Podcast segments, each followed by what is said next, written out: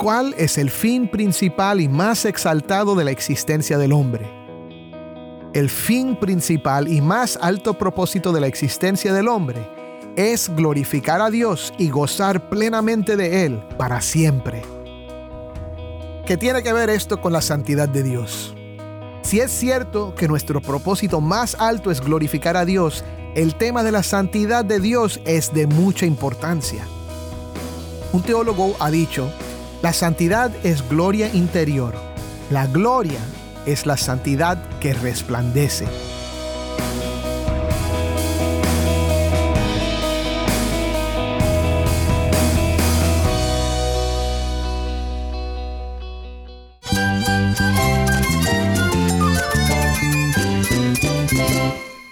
Jesús es nuestro Salvador, nuestro amigo. Cristo es mi guía. Cristo significa todo, pero en primer lugar mi Salvador, mi refugio en tiempos difíciles. Él es nuestra fortaleza. Es la salvación, es la vida eterna. Bueno, Cristo es, es vida.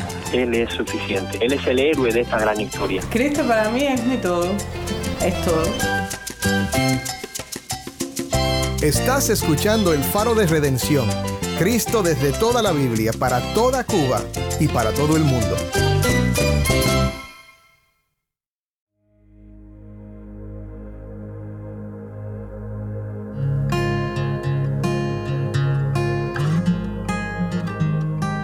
Hola, soy el pastor Dani Rojas, el nuevo director y locutor del Faro de Redención.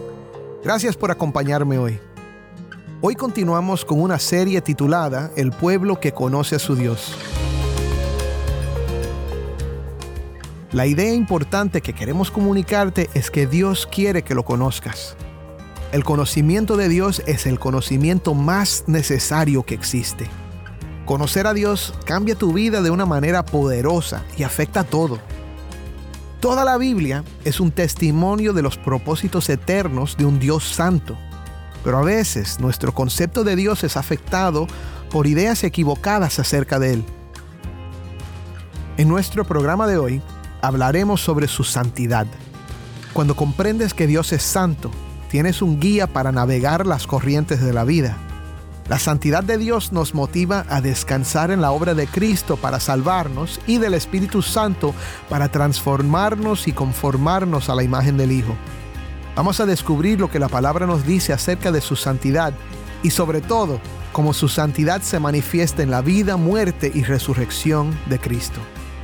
Así que busca una Biblia y prepárate para usarla y quédate conmigo para conocer mejor a Dios y ver a Cristo en su palabra.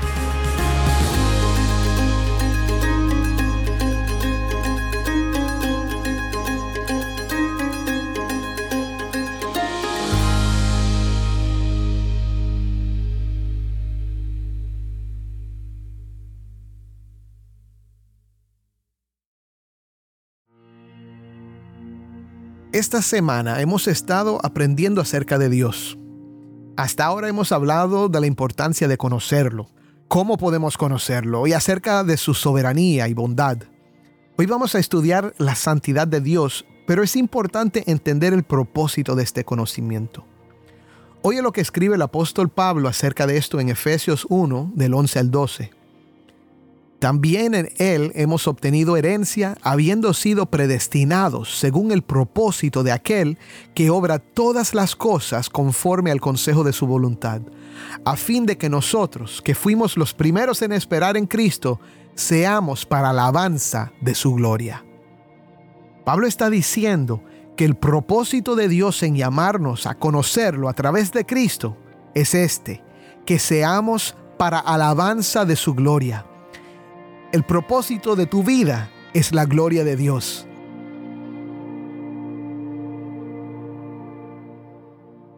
El catecismo de Westminster lo dice de esta manera con una pregunta y respuesta. La pregunta, ¿cuál es el fin principal y más exaltado de la existencia del hombre? La respuesta, el fin principal y más alto propósito de la existencia del hombre es glorificar a Dios y gozar plenamente de Él para siempre. Ahora, ¿qué tiene que ver esto con la santidad de Dios? La santidad y la gloria muchas veces son sinónimos en la Biblia. Son conceptos inseparables. Un teólogo ha dicho, La santidad es gloria interior. La gloria es la santidad que resplandece. Déjame decir eso otra vez. La santidad es gloria interior. La gloria es la santidad que resplandece. Y si es cierto que nuestro propósito más alto es glorificar a Dios, el tema de la santidad de Dios es de mucha importancia. La idea de un Dios santo nos puede hacer incómodos. La santidad de un ser perfecto y todopoderoso nos asusta. Como dije ayer, muchos prefieren pensar en Dios como un Dios de amor, sin pensar demasiado en lo que significa que Él sea santo. Pero esto es natural. En Isaías 6, el profeta relata una visión que tuvo de Dios en su trono celestial. Déjame leerte esto en Isaías 6.1. Escucha. En el año de la muerte del rey Usías, vi yo al Señor sentado sobre un trono alto y sublime, y la orla de su manto llenaba el templo. Por encima de él había serafines. Cada uno tenía seis alas, con dos cubrían sus rostros, con dos cubrían sus pies, y con dos volaban y el uno al otro daba voces diciendo, Santo, Santo, Santo es el Señor de los ejércitos. Llena está toda la tierra de su gloria. Y se estremecieron los simientes de los umbrales a la voz del que clamaba, y la casa se llenó de humo. Entonces dije, ay de mí, porque perdido estoy, pues soy hombre de labios inmundos, y en medio de un pueblo de labios inmundos habito, porque mis ojos han visto al Rey, al Señor de los ejércitos. Ahora escúchame. Cuando el profeta se encuentra en la presencia de Dios, reacciona como es natural para un ser humano. Escucha a los serafines, los ángeles que rodean el trono de Dios, que proclaman que Dios es santo, santo, santo. ¿Y qué pasa? Se llena de temor. ¿Por qué? Porque a pesar de que sabía que Dios es lento para la ira y abundante en misericordia, su santidad lo hacía recordar que Él, Isaías no era santo.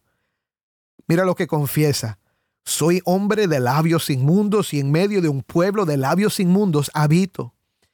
Cuando pensamos en la santidad de Dios, nos sentimos pequeños. Entonces, ¿qué es la santidad de Dios? ¿De qué estamos hablando?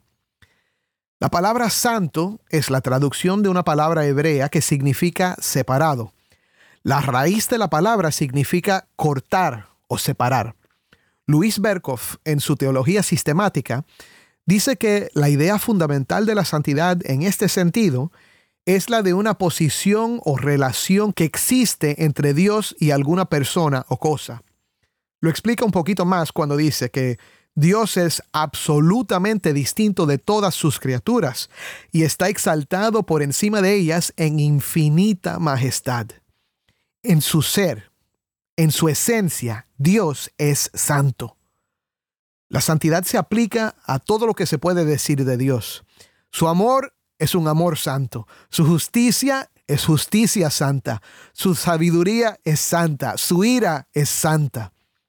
Todos estos atributos de Dios poseen, escúchame, la infinita majestad de la santidad de Dios. Es por esto, por ejemplo, que no podemos decir que Dios es amor para defender nuestro pecado y decir que todo es permisible siempre que sea por amor. El amor, cuando estamos hablando de Dios, es un amor santo. Entonces, el primer punto de hoy es este. La santidad de Dios es su infinita majestad y distinción. No hay nadie como Él. Nadie es perfecto, glorioso, bueno, justo o misericordioso como Él, porque Él es infinitamente santo.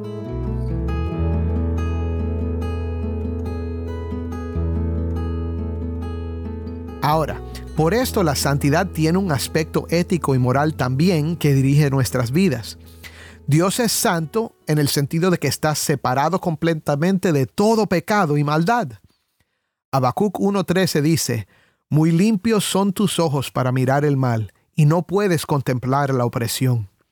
Dios en su santidad no puede tener comunión con el pecado. Berkhoff añadió esto. La idea de santidad ética no es meramente negativa, separación del pecado, tiene también un contenido positivo, a saber, el de la excelencia moral o perfección ética. Es la santidad de Dios en su excelencia moral y perfección ética que nos da una conciencia del pecado y de la justicia. Es lo que nos hace sentirnos como pecadores. La persona que no entiende que Dios es santo vive sin preocuparse demasiado por lo que hace, siempre que no afecte su felicidad. Sin embargo, cuando empezamos a entender que Dios es santo, puro y perfecto, y que necesitamos también estar en comunión con Él, nuestra actitud hacia nuestras acciones cambia. El segundo punto entonces es este. La santidad de Dios nos confronta con lo que somos y lo que no somos.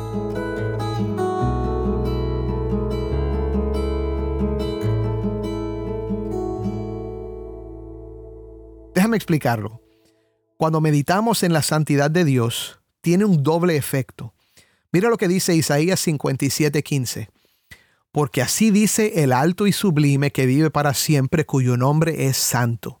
Yo habito en lo alto y santo, y también con el contrito y humilde de espíritu, para vivificar el espíritu de los humildes y para vivificar el corazón de los contritos. Entonces el primer efecto es que nos humilla. El contrito y humilde de espíritu es el que reconoce su pecado y su debilidad. El orgulloso declara, yo no me creo pecador, soy bueno, siempre hago el bien y no miro a quién. El humilde que entiende que Dios es santo, sin embargo, dice como Isaías, soy hombre de labios inmundos, y en medio de un pueblo de labios inmundos habito. Mi hermano, ¿reconoces que eres pecador? No estoy hablando de que a veces cometes errores. Ante la santidad infinita y majestuosa de Dios, nos deben temblar las rodillas. No es que cometemos errores o metemos la pata, es que poseemos una naturaleza caída que nos tiene dándole la espalda a Dios y huyéndole a la santidad de Dios. Comprender la santidad de Dios es como encender una luz en una casa sucia y regada. Si la luz está apagada, no vemos la suciedad o el desorden. ¿Comprendes?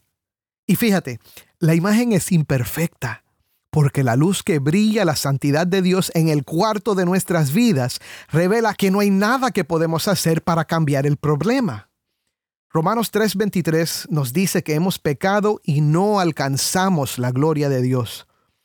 Cuando nos esforzamos para reformarnos, para limpiar nuestra suciedad y reguero y poner orden en nuestra casa interior con buenas obras, la santidad de Dios nos muestra lo que afirma Isaías 64:6 todos nosotros somos como el inmundo, y como trapo de inmundicia todas nuestras obras justas. Todos nos marchitamos como una hoja, y nuestras iniquidades como el viento nos arrastran. Esto es la convicción de pecado. Es la certeza de que somos pecadores y que nuestros pecados nos separan de Dios. Y es interesante que dice que todos nos marchitamos como una hoja. La hoja marchita está así porque no tiene vida en ella. Efesios 2.1 dice que estamos muertos en nuestros delitos y pecados. Como alguien ha dicho, el muerto no puede darse vida a sí mismo. Estamos así, sin vida espiritual, porque darle la espalda a Dios, el autor de la vida, nos deja muertos en vida. Es así hasta que Dios nos da vida por medio de Cristo por su gracia, su santa gracia. Ahora, Dije que tiene un doble efecto. El pasaje de Isaías 57 que leí dice algo más del efecto de la santidad de Dios. Dice que Dios vivifica el espíritu de los humildes y el corazón de los contritos. En otras palabras, hay algo que el Dios Santo hace que nos muestra que estamos muertos, pero que también provee poder para darnos vida. Bajo el antiguo pacto, la ley mostraba la santidad de Dios y sus hechos mostraban el efecto de no alcanzar o vivir conforme a su santidad. El Antiguo Testamento testifica de esto una y otra vez. Pero algo ha cambiado para nosotros. Juan 1.16 dice que de Jesucristo hemos recibido gracia sobre gracia. Y el versículo 17 dice, porque la ley fue dada por medio de Moisés, la gracia y la verdad fueron hechas realidad por medio de Jesucristo. Esto nos lleva entonces al tercer punto. La santidad de Dios se manifiesta en nosotros por medio de Cristo.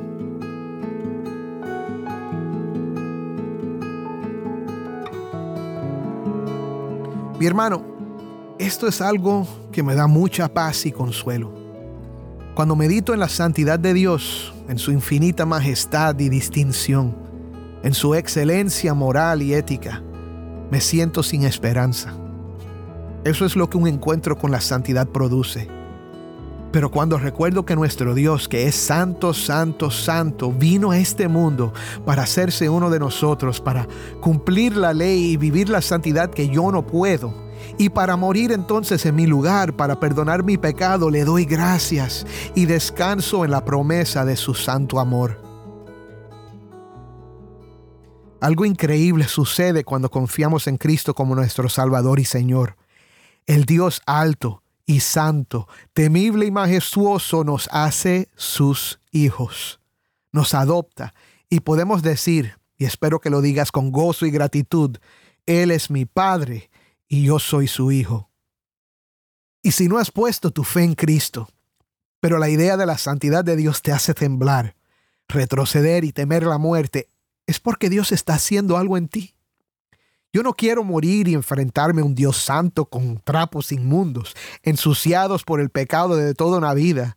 Si sientes esto mismo, es que el Espíritu Santo de Dios te está revelando que necesitas algo que solo Dios puede proveer necesitas que te adopte y que te haga partícipe de su naturaleza en Cristo. Gracias a lo que Cristo hizo en su vida, muerte y resurrección, no es difícil ni peligroso acercarnos al Santo Dios. Cristo ha llevado a cabo la purificación de nuestros pecados en la cruz, y los que creemos en Él podemos acercarnos a Dios con seguridad y confianza. ¿Por qué? Porque Él es nuestro Padre. Mira lo que dice Efesios 3:12. Aquí el apóstol Pablo nos dice que en Cristo Jesús nuestro Señor tenemos libertad y acceso a Dios con confianza por medio de la fe en Él. Eso me da paz, me da consuelo. Y no es porque ahora en mi carne y en todos los detalles de mi vida sea santo. No.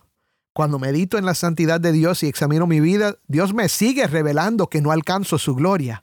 En mi mejor día, sigo sin alcanzar su gloria en mí mismo, pero no soy santo en mí mismo, soy santo en Cristo. De hecho, ¿no tenemos que hacernos más santos para que Dios nos siga aceptando? Dios está obrando en nosotros cada día y cuando caemos Dios nos llama a descansar en su promesa y confesar nuestros pecados, porque Él es justo y fiel para perdonarnos nuestros pecados y limpiarnos de toda maldad. No es que no debas luchar por ser más como Cristo. De hecho, esta es una señal de que estás madurando en tu fe, pero lo hacemos con la tranquilidad de alguien que sabe que su Padre lo ama. Hebreos 10, 19 al 22 dice lo siguiente.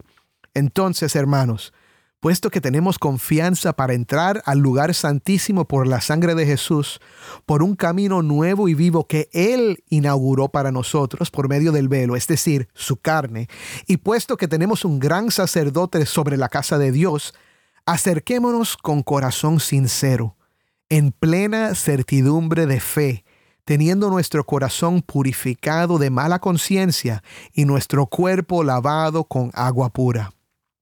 Qué bendición es tener el corazón purificado de mala conciencia. Los que hemos confiado en Él hemos sido lavados por su sangre. Gloria a Dios.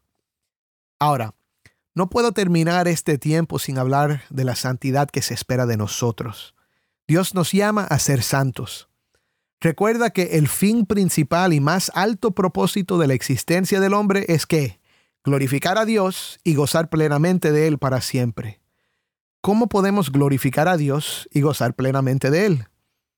En parte es a través de la adoración y testificando de Él.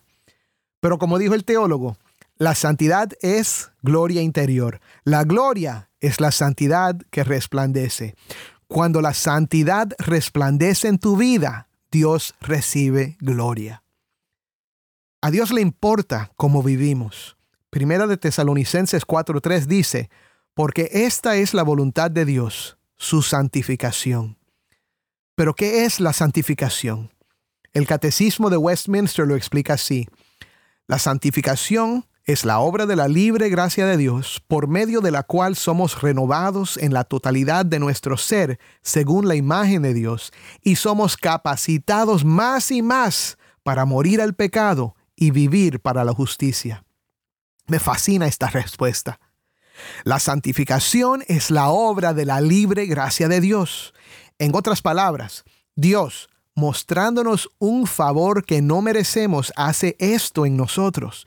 Nos renueva en la totalidad de nuestro ser. Nos capacita más y más para morir al pecado y vivir para la justicia. Esto es algo maravilloso y está basado en las claras enseñanzas de la Biblia.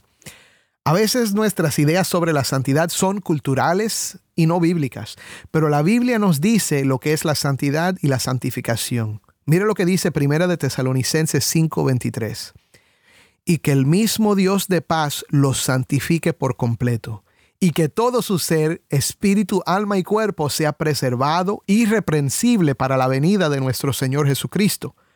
Fiel es aquel que los llamó, el cual también lo hará. Pablo dice que Dios mismo es el que nos santifica por completo, espíritu, alma y cuerpo. Él es el que nos llama a confiar en Cristo y Él es fiel.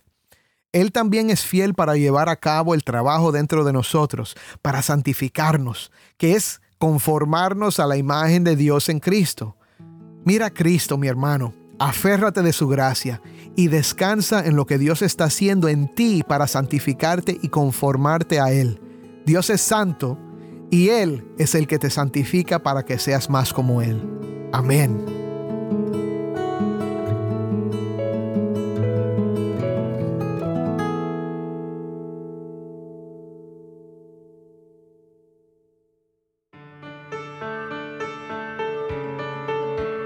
Soy el pastor Dani Rojas y esto es el faro de redención.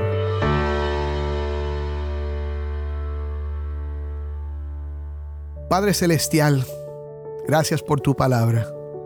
Gracias Señor porque en tu palabra te conocemos como un Dios santo. Señor, y al contemplar tu santidad, tú nos revelas nuestra necesidad de reconciliarnos contigo. Gracias Señor porque tú resolviste este problema que había en nosotros a través de la vida, la muerte y la resurrección de Cristo. Ayúdanos a confiar en Él plenamente, a agarrarnos de su gracia. Señor, y te damos gracias también porque tú prometes que esa misma gracia que nos salvó nos está santificando ahora. En el nombre de Cristo oramos. Amén.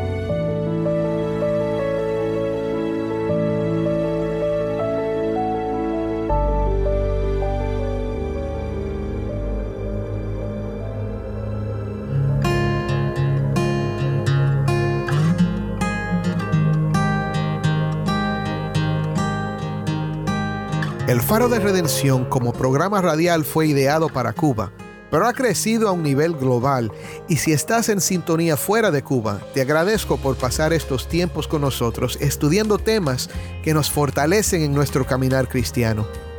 ¿Tienes una historia que contarnos sobre cómo el Faro de Redención está impactando tu vida?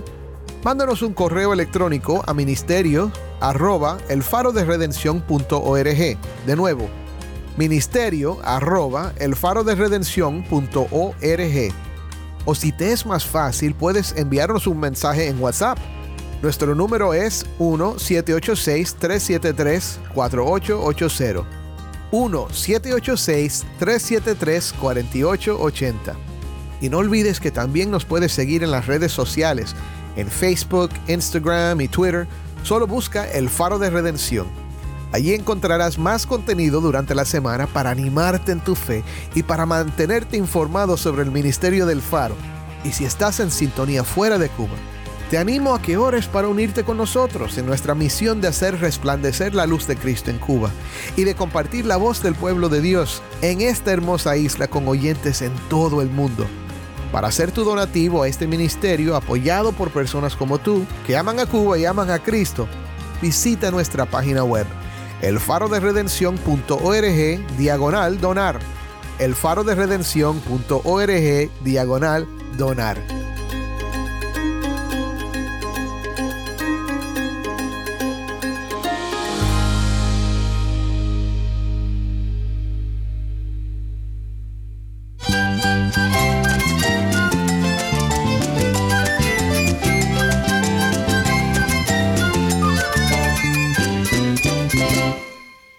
Pastor Dani Rojas. Te invito a que me acompañes mañana en esta serie El pueblo que conoce a su Dios. La luz de Cristo desde toda la Biblia, para toda Cuba y para todo el mundo aquí en el Faro de Redención.